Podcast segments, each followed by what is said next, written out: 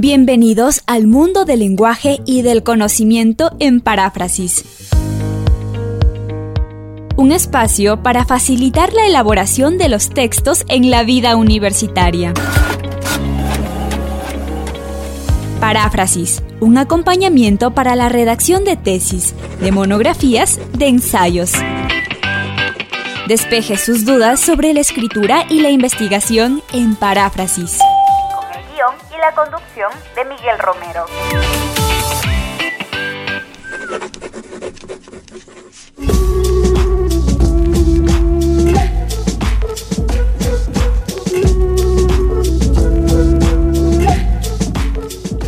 Bienvenidos a Paráfrasis, su programa que semana a semana presenta temas sobre el lenguaje, la escritura, el mundo del conocimiento, de la divulgación de la ciencia, de la investigación.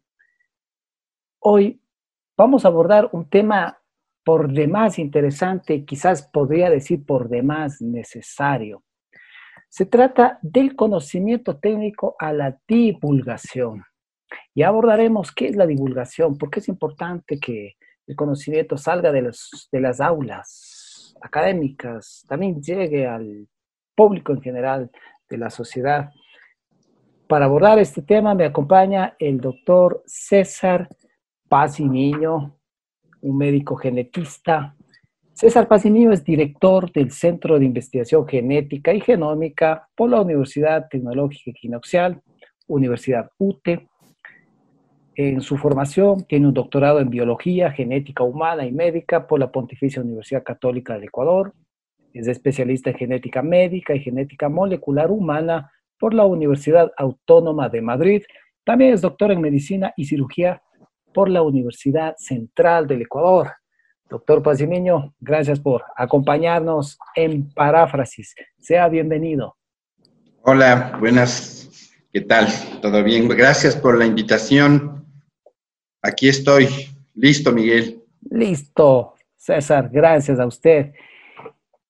Usted aparte de su actividad profesional, usted es un científico que el día a día está en el laboratorio, en el campo de la investigación de la genética, pero también es un divulgador.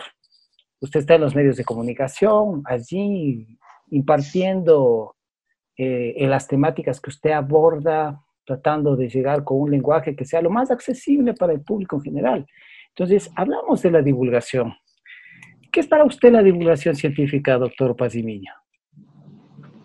Una de las responsabilidades, pienso que de las personas que hacen ciencia, es trasladar estos conocimientos que a veces suelen ser eh, complejos, deberíamos trasladarlos a la sociedad. Y para eso usamos diferentes mecanismos, ¿no es cierto?, que son que son parte de lo que es la comunicación, en que tú necesitas un, una persona que emita un medio y un receptor. Entonces en la ciencia pasa lo mismo, cuando hay un conocimiento científico tienes que pasarlo a la sociedad, entonces divulgar. Eh, la ciencia es, es justamente eso, pasar los conocimientos que parecerían profundos o son profundos eh, pasar a la sociedad para que la sociedad los asuma, adquiera nuevos eh, comportamientos, aprenda derechos y tenga cambios de actitud. Usted dice, doctor Pacimiño, un conocimiento que parecería ser difícil. Eh, usted como experto, sin duda, en su campo, domina la terminología, los diversos elementos que le hacen llevar adelante esa actividad diaria. Pero para el, la persona que está en su hogar, el ama de casa, ese niño, ese abuelito, el taxista, el policía, ese otro profesional en otro campo del conocimiento, en fin, el público en general, a veces, o, más claro, ese conocimiento, por ejemplo, desde la genética, que es el que usted eh, domina, pues podría decir, es complicado, es complejo entenderlo. Bueno, eh, a ver, yo creo que todo lo que haces tiene un nivel de complejidad, simplemente que en el tema de ciencia, como es un tema en que tienes que hacer tantas interrelaciones tienes que aprender eh, tantas cuestiones desde las matemáticas, la estadística, la, en mi campo la bioquímica, el tema de las leyes de Mendel, el material genético, etcétera. Es un conocimiento amplio, pero cuando te metes, digamos que no, no tiene por qué ser complejo, ¿no es cierto? Todas las personas tienen la capacidad de de adquirir este conocimiento, simplemente que las aficiones, el tiempo que lo dedicas es diferente en cada persona. Entonces, al final de cuentas, cualquier persona puede acceder al conocimiento. No todos lo hacen, y entonces, pero todos lo necesitan. El conocimiento lo necesitas para desempeñarte en la vida, desde el hecho mismo de, de, de prender un teléfono, entenderlo al teléfono, usar las computadoras, usar las redes.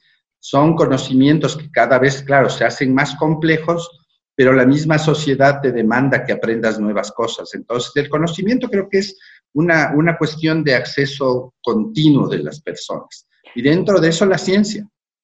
Y a veces ese conocimiento es, por ejemplo, cuando uno va al, supermercado a adquirir eh, víveres y ve allí en, el, en la percha ese yogur que dice con lactobacillus GG. Eh, uno dice, caramba, debe ser bueno, entonces me llevo.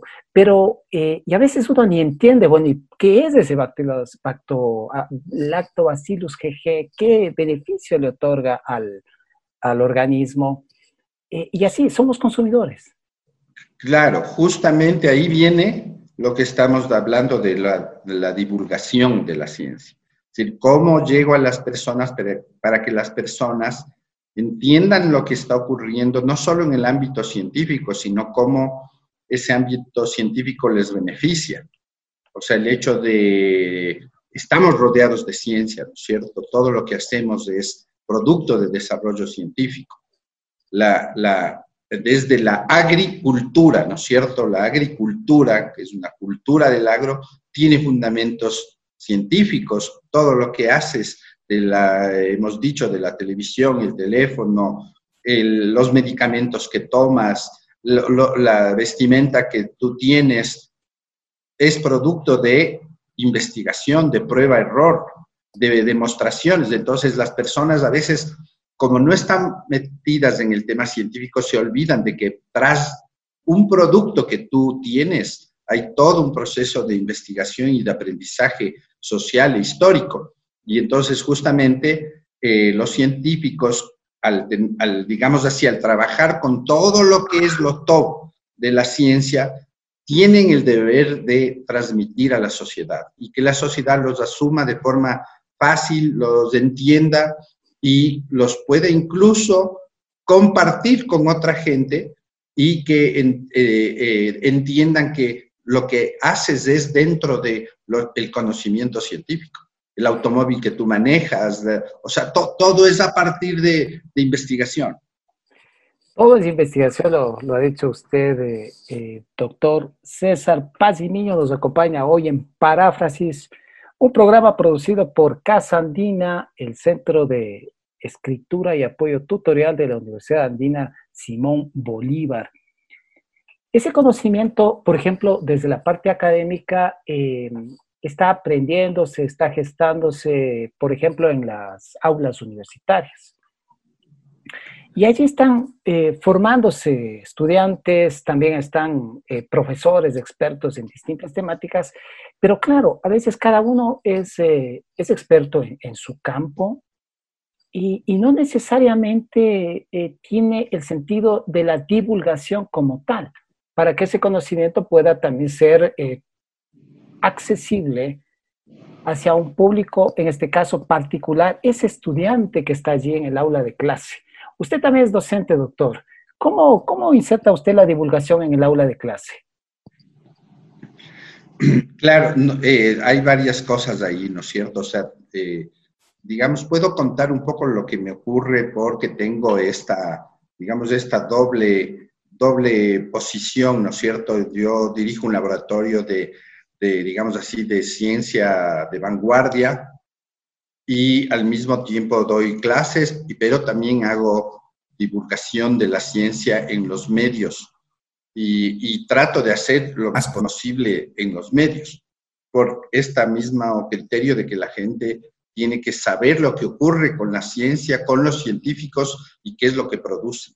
Y en el aula me pasa lo mismo, ¿no es cierto? En el, aula tienes que eh, buscarte modos de que conocimientos complejos se traduzcan en, en conocimientos relativamente fáciles. ¿Y por qué digo relativamente fácil? Porque de todas maneras, cuando tú estás estudiando una carrera como medicina o como biología molecular, necesitas unos presupuestos de conocimiento que los has adquirido durante un desarrollo también largo, ¿no es cierto? Has pasado estudiando en la escuela, el colegio, la universidad y necesitas, de hecho tienes un, background, una base de, de conocimientos y eso es lo que tú usas para aumentar el conocimiento en un aula. O sea, lo que tú sabes ahora, yo lo aumento con los nuevos conocimientos. Y para eso tienes que buscarte maneras cuando son complejos. La genética tiene un nivel de complejidad efectivamente, pero también es muy amena porque tienes un montón de ejemplos, ejemplos de la vida. Tienes la herencia de, los, de, las personas, los árboles genealógicos, las enfermedades que tú conoces, eh, incluso a veces cuando vas a la calle y ves una persona con algún problema, enseguida tú asocias con alguna cuestión, lo que está pasando con el COVID de este momento, que la gente habla del PCR como una cosa tan normal ahora, cuando eso era una cosa tan complicada que nadie se metía, o hablas de las vacunas, de la inmunidad, de los anticuerpos. Entonces, eso es una forma como las mismas sociedades van madurando en conocimientos, en cultura general y cultura científica, aunque no sean científicos. Entonces, eso es una cosa positiva porque al fin de cuentas las personas van adquiriendo para mí lo más importante, derechos. Es decir, ya que aprendo esto, ya que sé esto, yo puedo transmitir, puedo traducirlo en derechos decir, este es mi derecho, el derecho al conocimiento, el derecho a utilizar el conocimiento, el derecho a la aplicación de las vacunas, el, el, el derecho de que me hagan una prueba que está difundiéndose. Entonces hay muchas cuestiones que surgen a partir de esta transmisión del conocimiento elevado, digamos así, a las personas que no tienen eh, o no han escogido el área de investigación para hacer sus vidas. Usted, usted destaca la importancia del conocimiento y, que está presente en la cotidianidad, en el día a día de, las personas. Pero hay un campo, doctor Pazimiño, eh, por ejemplo, el, político. Y, hablamos de, de, un actor importante en la sociedad cuyas decisiones tienen incidencia, trascendencia en el conjunto de la sociedad. Entonces, eh, ahí el que tenga una base de, conocimiento, el que comprenda ciertos aspectos básicos de la cultura de la ciencia, desde la matemática, la física, la importancia de la investigación, es clave para el rol que tiene que hacer, ya sea desde la, eh, la propuesta, aprobación de leyes, el estímulo de eh, una inversión en ciencia, en investigación, una generación de conocimiento, pero lamentablemente vemos que hay un, podríamos decir, un gran analfabetismo científico en actores claves como los políticos, doctor Pazimín. Claro, el, uno aspiraría que el, conocimiento científico, la toma de decisiones sobre lo que ocurre con las sociedades parta del conocimiento científico de la ciencia en sí mismo. Ocurre, les guste o no les guste a veces a, los estamentos de decisión política, ocurre que tienen que considerar el conocimiento científico para tomar decisiones. lo que estamos viviendo con la pandemia es el mejor ejemplo, ¿no? Eh, Tú ves que hemos aprendido de virus, hemos aprendido de virus de ARN, hemos aprendido de epidemiología, hemos aprendido de vacunas, de, un montón de procesos que están alrededor de una cosa que nos compromete incluso la vida. Y las decisiones políticas que se han tomado de forma racional eh, en los primeros momentos han influido en el bienestar público. Y entonces eso es importante que se consideró el conocimiento científico para la toma de decisiones políticas, como era el aislamiento, como es el distanciamiento, como es el uso de mascarillas. Entonces todo esto hace que las personas entiendan que hay una problemática y que se deben comprometer con el conocimiento científico. Un rato los políticos se alejan de eso, ¿ah? empiezan a priorizar otras cosas. Por ejemplo, se habla del distanciamiento productivo, en donde la palabra productivo se refleja en las necesidades sociales de producción y probablemente de ganancias de un grupo privilegiado. Entonces, e, esto es lo que ocurre cuando tú eh, te alejas del conocimiento científico. Mientras los científicos están diciendo, hay que volver al semáforo en rojo en algunas partes porque hay mayores contaminaciones, hay que endurecer las medidas de control de las reuniones. Ese es el conocimiento científico para evitar una cuestión mucho más grave de salud que podría conducir al descalabro del sistema de salud y a la muerte de personas. Entonces, esa es una, una, forma de usar la ciencia en función de la, de la sociedad. Y en eso los científicos yo creo que han hecho un buen papel de hablar a las personas, hablar al público y los medios han acogido bien. Es decir, es como para mí la primera vez que los medios se han interesado tanto en el conocimiento científico, este en un tema específico. En un tema específico. Estamos en, el programa Paráfrasis. Es momento de hacer la primera pausa musical y le pido a César Pazimiño, el entrevistado que nos acompaña en esta edición, que nos comparta una canción que sea de su agrado para que escuche la audiencia de Radio Voz Andina Internacional. Bueno, yo, yo puedo decir algunas, voy a decir una que no, es una, una, una muy alegre, pero es el Pasillo Sombras, pero cantado por Chabela Vargas, que me parece que es una cosa espectacular. Regresamos.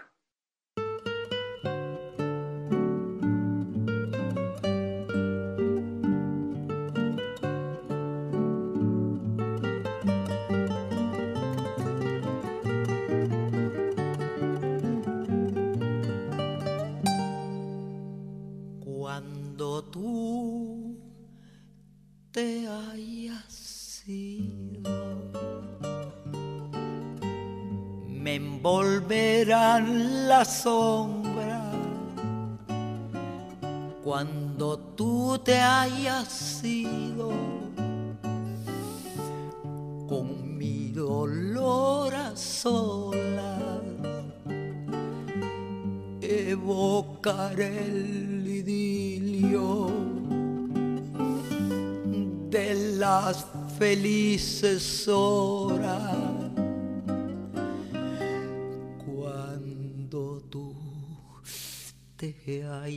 sido amor, me envolverán la sombra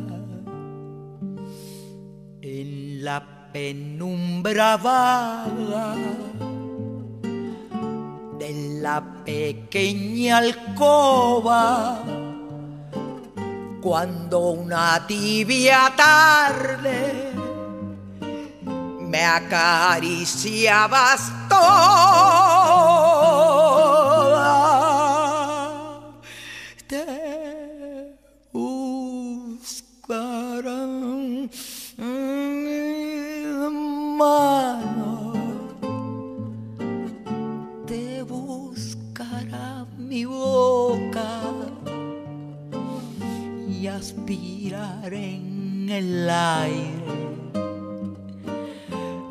como un olor a rosa. Cuando tú te hayas ido, amor,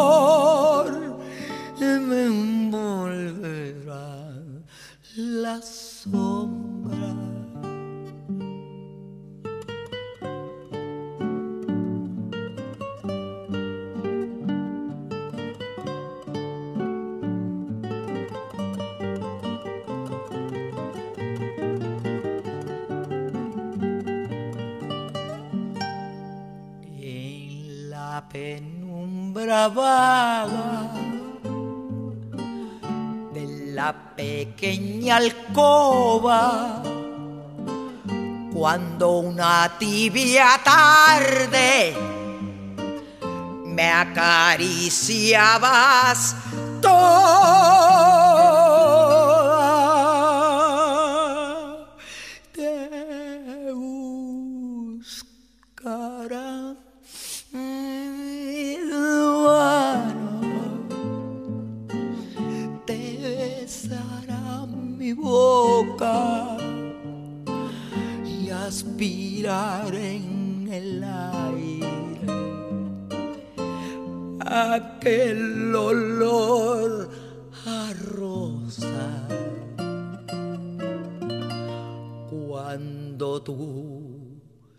te hayas ido amor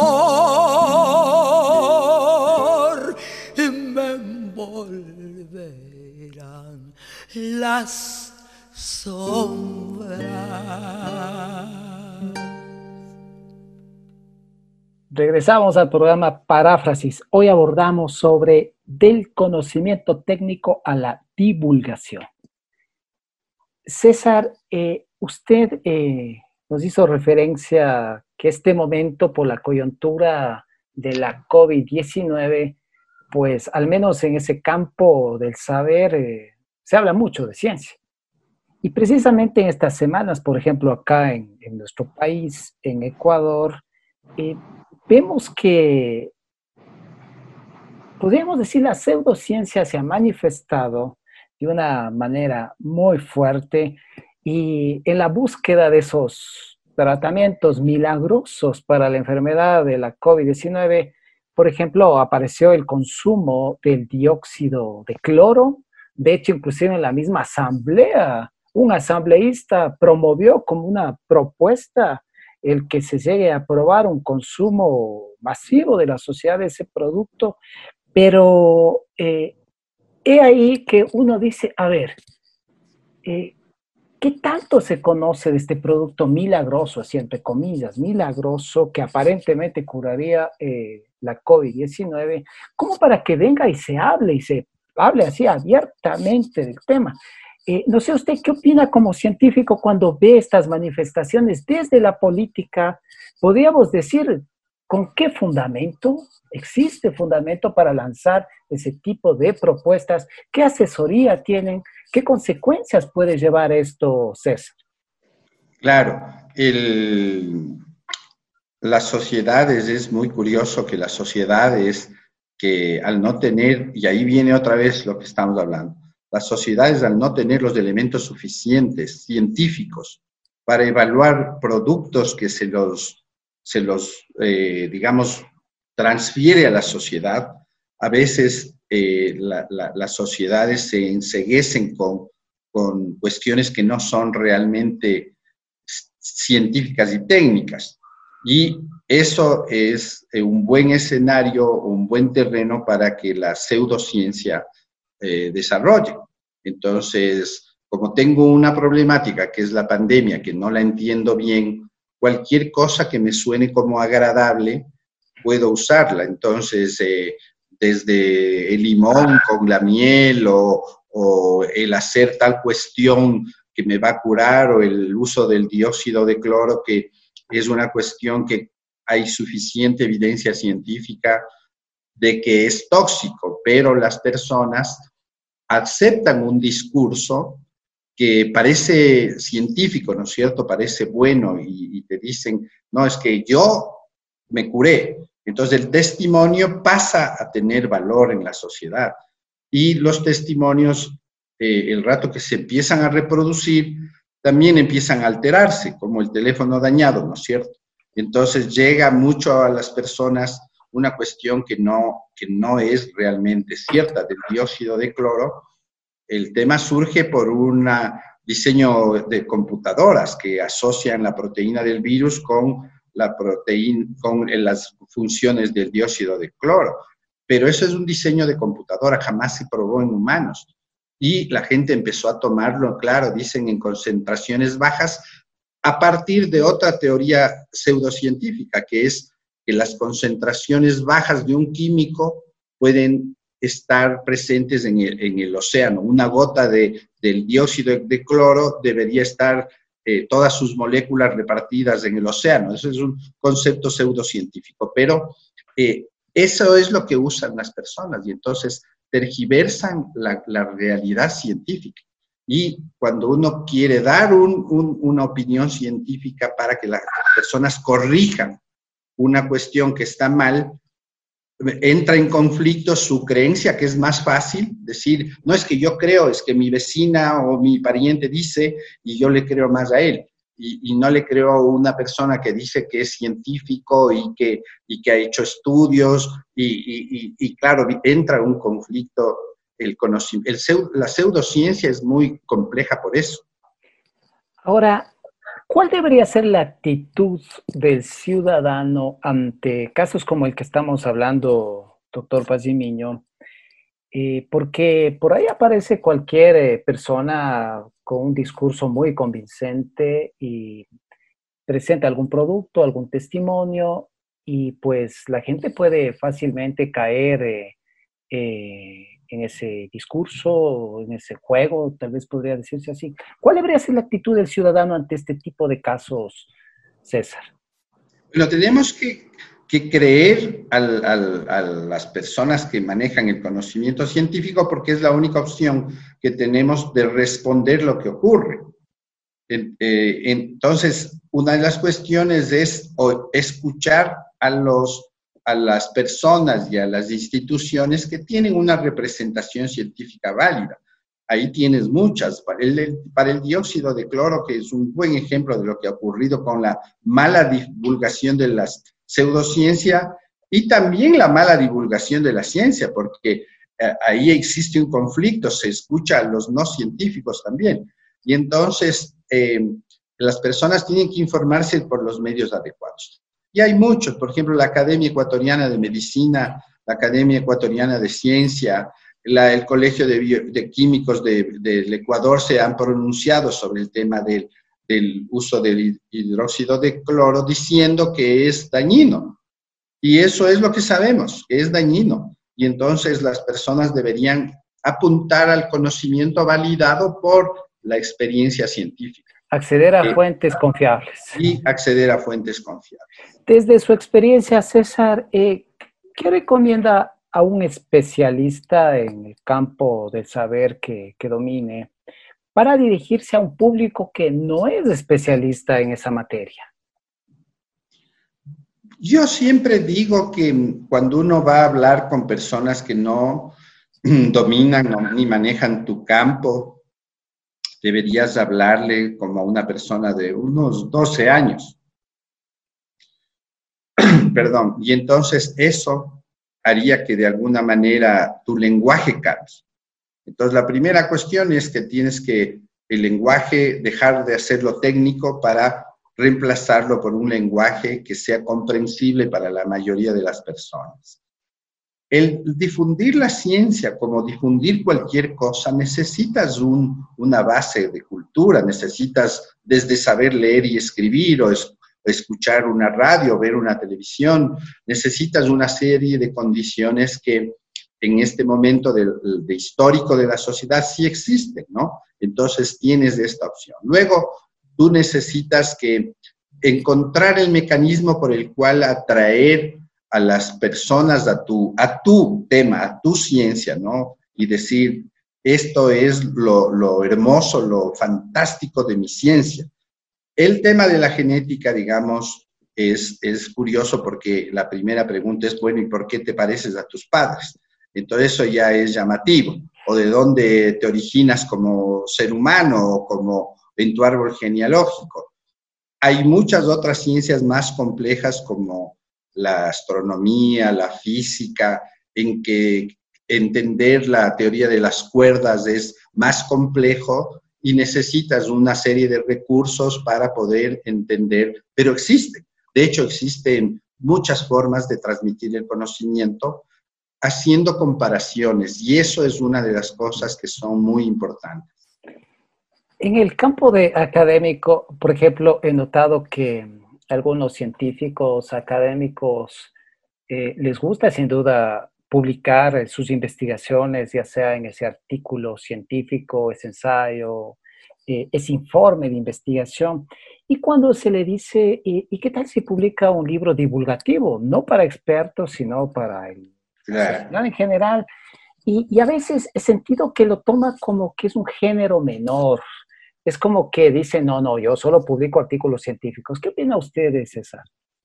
Bueno, sí, sí conozco gente así, que, que no quiere gastar su tiempo comunicando, que me parece un poco digamos como, ya, que estamos hablando de que no es una cosa correcta, me parece como un poco desleal con la sociedad, ¿no? Es decir, yo produzco pues, un, conocimiento a partir de, sí, de mi sacrificio, de mis estudios, de, del dinero que he conseguido para investigar, etcétera, pero estoy en un pedestal porque he producido conocimiento. Entonces dices, oye, sé un poco más como más leal con la sociedad, ¿no? Transmite eso, dile a la sociedad, mi conocimiento le sirve a usted para esto. Y entonces, en ese momento creo que te haces un poco más responsable con la, sociedad misma, que es la que va a usar tus conocimientos, porque al final de cuentas, el conocimiento va a validarse en el uso también y en el uso que le demos. De pronto un conocimiento no es útil este momento, pero puede ser mañana. Y entonces las sociedades, los científicos tienen que aprender a decir a la sociedad lo que están haciendo, incluso por el control social, para que no se cometan los errores ni se viole la, ética de la investigación o la moral pública en, relación a un conocimiento que puede ser eh, contraproducente para la propia sociedad. Entonces las sociedades también tienen que cuidar el desarrollo científico. Ahora que usted menciona el tema de la ética, eh, recuerdo un libro de Edgar eh, Morán, Ciencia con Conciencia. El conocimiento, tampoco podemos caer en que la ciencia es una panacea, es, la única vía que la sociedad debe tomar, porque vemos también que así como la sociedad ha producido un conocimiento que nos ha permitido, por ejemplo, hacer avances en la medicina, en la aeronáutica, en la química, en los alimentos, en fin, en tantos ámbitos de la vida de las personas. También ha producido armas mortíferas, eh, las guerras cada vez son más catastróficas, vemos una gran contaminación que afecta a la capa de ozono, que afecta a la vida misma en el planeta. Entonces, ese tema ético, eh, sobre todo desde los actores políticos que hablamos hace un rato, eh, es clave que esté allí, tanto, tanto del actor político como del científico como tal y de las industrias que están detrás. Claro, así es. Y, yo vuelvo, es que eh, esto del COVID nos ha enseñado tantas cosas, que es fascinante, por, por eso mismo lo uso. Eh, el, tema es que se habló de que el virus fue creado en un laboratorio. Y de ahí empezó todo una cuestión de la teoría de la conspiración. Entonces, hoy tenemos suficientes datos para decir no se creó en un laboratorio y punto. Y ya sabemos que no se creó, entonces no podemos repetir que se creó en un laboratorio. Que tenemos la, la tecnología para crearlo, eso sí, y podemos crear bacterias modificadas genéticamente, virus modificados genéticamente, sí hay la tecnología, pero aseverar que se creó en un laboratorio este virus, eso no es verdad. Entonces, en esa perspectiva, la ciencia tiene su, su papel, que es decir a la sociedad, mire, estén tranquilos porque no es verdad que se creó en un laboratorio. Este, tenemos suficientes pruebas para demostrar que fue un traspaso de la, fauna silvestre a las personas y en tales circunstancias, en un, en un mercado mojado, etcétera, y entonces por eso es que se transmite. Entonces, e, ese es el tema, pero por supuesto que hay científicos que han violado la ética y han violado la moral pública, eh, investigando y haciendo cuestiones que van en contra de la propia sociedad. Hay países que tienen guardado el virus de la, viruela hay países que tienen eh, virus modificados esperando que algún rato puedan usarlo para, un, para algo, para las cuestiones geopolíticas, poder, guerra. Eso es inmoral desde el punto de vista de la sociedad, ¿no? Pero sí hay, eh, lastimosamente hay, y hay otros científicos que violan la moral inventándose los resultados y promocionándolos como si fueran ciertos. Entonces, los seres humanos somos complejos, ¿no? Entonces, sí hay estas debilidades humanas también en los científicos, pero como sociedad tenemos que cuidar eso. Usted escucha el programa Paráfrasis por Radio Voz Andina Internacional. Es momento de hacer la segunda pausa musical, por tanto le pido a César Paz y Miño que nos comparta otra canción que la audiencia de Paráfrasis pueda disfrutarla. Bueno, ya que dije, una antes de, en, español, ahora una en inglés de Elvis Presley, que se llama Don't Be Cruel. Regresamos.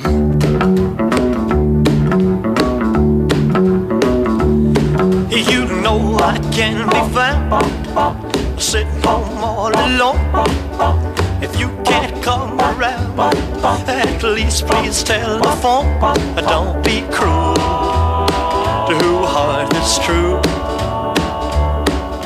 Baby, if I made you mad for something I might have said, please don't forget my past.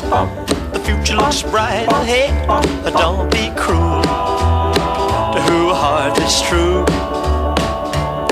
I don't want no other love, baby. It's just you I'm thinking of. Mm, don't stop thinking of me. Don't make me feel this way. Come on over here and love me. You know what I want you to say. Don't be cruel to who heart is true. Why should we be apart? I really love you, baby. Cross my heart. Let's walk up to the preacher and let's say I do. Then you'll know you'll have me, and I know that I'll have you. Don't be cruel to who heart is true. I don't want no other love, oh baby, it's just you I'm thinking of. Don't be cruel to who heart is true. Don't be cruel to a heart that's true. I don't want no other love, oh, baby, it's just you I'm thinking of. Regresamos a paráfrasis. Hoy abordamos sobre del conocimiento técnico a la divulgación, es decir, a ese conocimiento que es accesible para cualquier persona. Nos acompaña César Paz y Niño, director del Centro de Investigación Genética y Genómica de la Universidad Tecnológica Equinoxial Universidad UTE. César, antes de la pausa hablábamos de la importancia de la ética, eh, fundamental desde los científicos, desde los políticos. Y hay un tema que, a mí siempre me ha atravesado la, la mente, es que si hablamos de la divulgación y entendemos que es la accesibilidad, es decir, la comprensión del conocimiento científico por parte de cualquier persona, este conocimiento no solamente proviene de las ciencias naturales o de las ciencias exactas, es decir, de la biología, la química, la medicina, eh, sino también eh, hay un conocimiento desde el plano social, y ahí están las ciencias sociales y humanas, ya sea desde la psicología, antropología, sociología, en fin, tantos campos del saber. Entonces, no sé cuál sea su opinión respecto a que debe haber una, un trabajo coordinado entre los distintos actores de la ciencia. ¿Cuál es su opinión? Bueno, el conocimiento es tan amplio en la actualidad que tú necesitas de varios actores, ¿no? En, realidad para, para, no solo para eh, generar un conocimiento nuevo, sino incluso para que este conocimiento nuevo tenga mucho más eh, peso necesitas que coparticipen otras áreas, ¿no? Por ejemplo, hoy eh, nosotros estamos hablando de que necesitamos fármacos para curar el COVID. Resulta que tú puedes eh, tardar 10 años en diseñar un nuevo fármaco, pero hoy tenemos procesos de bioinformáticos que te pueden seleccionar fármacos de forma tan rápida. Nosotros mismos hemos hecho eso en nuestro centro. Y de todos los 10.000 fármacos que existen, decir, hay 49 que podrían ser útiles. En esto, entonces estás usando la bioinformática, estás usando la, la farmacología que sabes cómo es el compuesto, estás usando la química porque sabes qué actividades tienes y eso no puede hacer una sola persona. Tiene que ser un grupo de personas. De hecho, los proyectos más interesantes que, que se hacen son por grupos y entonces necesitas la coparticipación. Y luego no solo eso, sino entender los procesos sociales, los procesos sociales del conocimiento, los procesos económicos de, los conocimientos y cómo estos conocimientos van a, influir incluso en comportamientos sociológicos, psicológicos, económicos mismo. Entonces necesitas tener una visión muy global del conocimiento. Y creo que eh, eh, eso en las épocas antiguas eran los filósofos, ¿no es cierto? Platón que manejaba de todo. Ahora no hay alguien que pueda manejar de todo porque el conocimiento es tan amplio que necesitas la colaboración de todas las áreas. Como ya he dicho, no, no solo una, sino si por algo de la nutrición, pues tendré que tener gente que nutricionista y gente en el, en el área de campo en las sociedades para decir cómo empleo esto, cómo transformo el, tema de la alimentación chatarra con la nueva alimentación, por ejemplo, del conocimiento de alimentación andina, que es más sana. Entonces dices, todas estas cuestiones necesitas la coparticipación, siempre. Ahora, eh, César nos acompaña en paráfrasis Usted, por ejemplo, eh, es un científico investigador eh, de la genética. Y, a veces se suele idealizar eh, a los científicos y se piensa que, por ejemplo, digamos, en su caso, es un ser que está confinado en su laboratorio, casi casi es un ser extraño que vive en el laboratorio, pero vemos que en realidad se trata de un ser humano un ser humano que, día a día se enfrenta en sus diferentes áreas, tiene sus alegrías, tiene sus tristezas, tiene sus problemas, satisfacciones. ¿Cómo es usted, César? Cuéntenos. Eh, ¿Es ese tipo ideologizado, así casi casi es como un superhombre? ¿O es un ciudadano como todo el resto? Bueno, eh, alguna vez eh, me pasó que alguien decía que eh, conversaban entre dos amigos, de, uno le decía al otro que por qué se llevan conmigo, si yo soy un ermitaño que estoy ahí metido solo investigando y leyendo. Y luego yo decía, pero a ver, no, no es cierto, porque hago cosas más bien súper interesantes, ¿no es cierto? Tengo este hobby de, de la motocicleta, he hecho bueno, paseos por toda América Latina, hago buceo, buceo, tengo certificación, o sea, tengo tiempo para viajar, de hacer cuestiones con mi familia, con, con, las, con los amigos, o sea, en ese sentido creo que, que, que, tienes que participar como cualquier persona, o sea, eres una persona más dedicada a un trabajo. Yo, como siempre digo, yo trabajo en ciencia, es mi trabajo, como otras personas trabajan en divulgación, eh, en medios medios, ¿no es cierto?, para difundir cuestiones. O sea, es un trabajo que lo hago con pasión como normalmente las personas deberían hacerlo, lo que estén haciendo con pasión. Y esa es tal vez la única cuestión que, claro, te demanda un montón de horas, sí, porque tienes que estar leyendo todo el tiempo, estar al día en el conocimiento, pero también necesitas de tu espacio, de tus cosas. También a veces no me pagan, oye, en un mes no me pagan, entonces también sufro lo mismo. Tiene necesidades. Exacto. Entonces sí, sí tienes, eh, digamos, es, es, eh, eres parte de la sociedad y de las personas y tienes tus debilidades y tus cuestiones, por suerte no tengo vicios. Entonces, claro, dices, pero soy, eres parte de, las personas, no, no eres nadie más, eres una persona que hace un trabajo. Muy bien, César Pacimiño, hoy en Paráfrasis por Radio Voz Andina Internacional, que hablamos sobre del conocimiento técnico a la divulgación. César, eh, usted, eh, ¿en cuál ámbito se siente más cómodo? ¿En el rol de científico o en el rol de divulgador de la ciencia? Bueno, creo que mm, los dos son interesantes, apasionantes, ¿no? pero tal vez el, poder hacer divulgación viene de, del tema de hacer ciencia dura, para decir de alguna manera. O sea, el tema de tener eh, el acceso a los genes, los genes de enfermedades, de enfermedades raras, del cáncer, de, del origen de las poblaciones, te, te, da un sustrato interesante para poder difundir.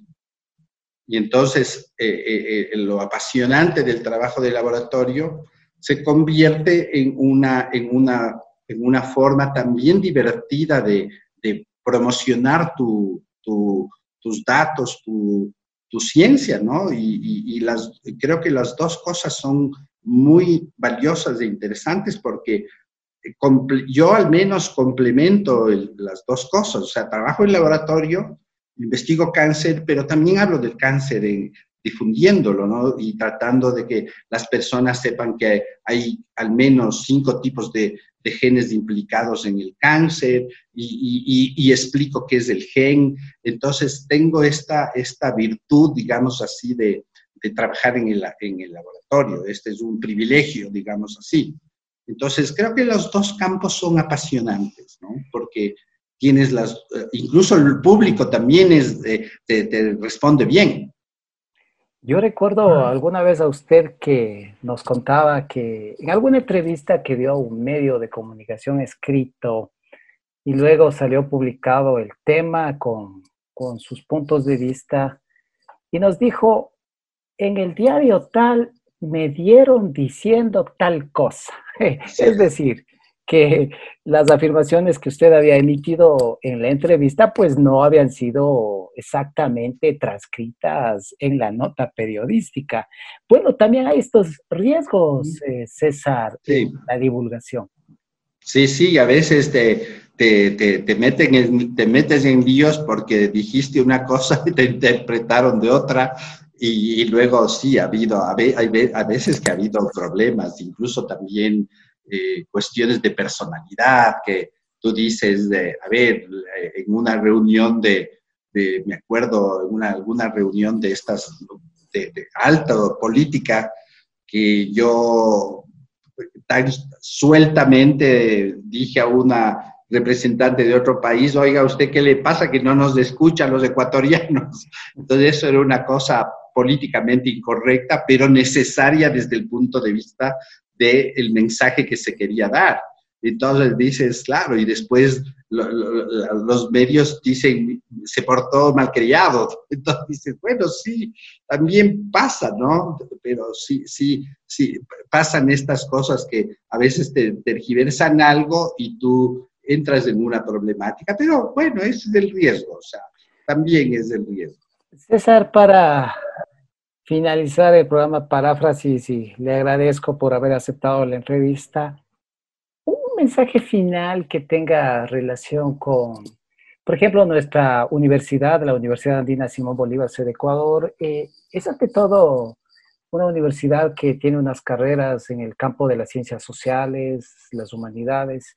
Entonces, eh, me gustaría algún mensaje suyo en el sentido de que la divulgación también está en la parte social y es importante que ya sea desde esa carrera de jurisprudencia, de la educación, de la sociología, de la comunicación, pues eh, hay que tenerla en consideración. Claro, yo primero que, a ver, con la Universidad Andina tengo una relación excelente, tengo muchos amigos del área de salud y, sociedad y, he trabajado cosas ambientales y tal vez ese es el mejor ejemplo, ¿no? Para ver cómo un, una problemática ambiental como era la contaminación con pesticidas, el hidrocarburo, las basuras, el tema de la minería actual, involucra un montón de cuestiones, involucra cuestiones sociológicas, legales, e involucra cuestiones de ambiente, involucra cuestiones de salud. Entonces yo creo que tenemos que que, trabajar para, para que las personas sepan lo que ocurre y que yo nunca me olvido de decir y que adquieran derechos. Es decir, si a mí me están contaminando, yo tengo el derecho de protestar. Y eso a través de quién? De la gente que sepa derecho. ¿Y cómo sé que me está contaminando? la gente que trabaja con contaminación. ¿Y cómo sé que hay un problema sociológico por los sociólogos que están ahí? ¿Y cómo sé que hay un problema económico por los estudios de economía? Entonces, el, disfrute de la naturaleza es con todas las áreas, la que tú escojas. Todas son espectaculares. Gracias a César Pacimiño por habernos acompañado hoy en Paráfrasis, que abordamos sobre del conocimiento técnico a la divulgación. Conmigo, Miguel Romero Flores, será hasta la próxima edición. Pásela bien.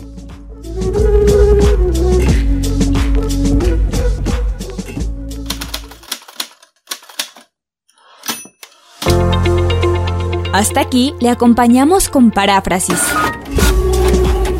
programa de la Casa Andina de la Universidad Andina Simón Bolívar.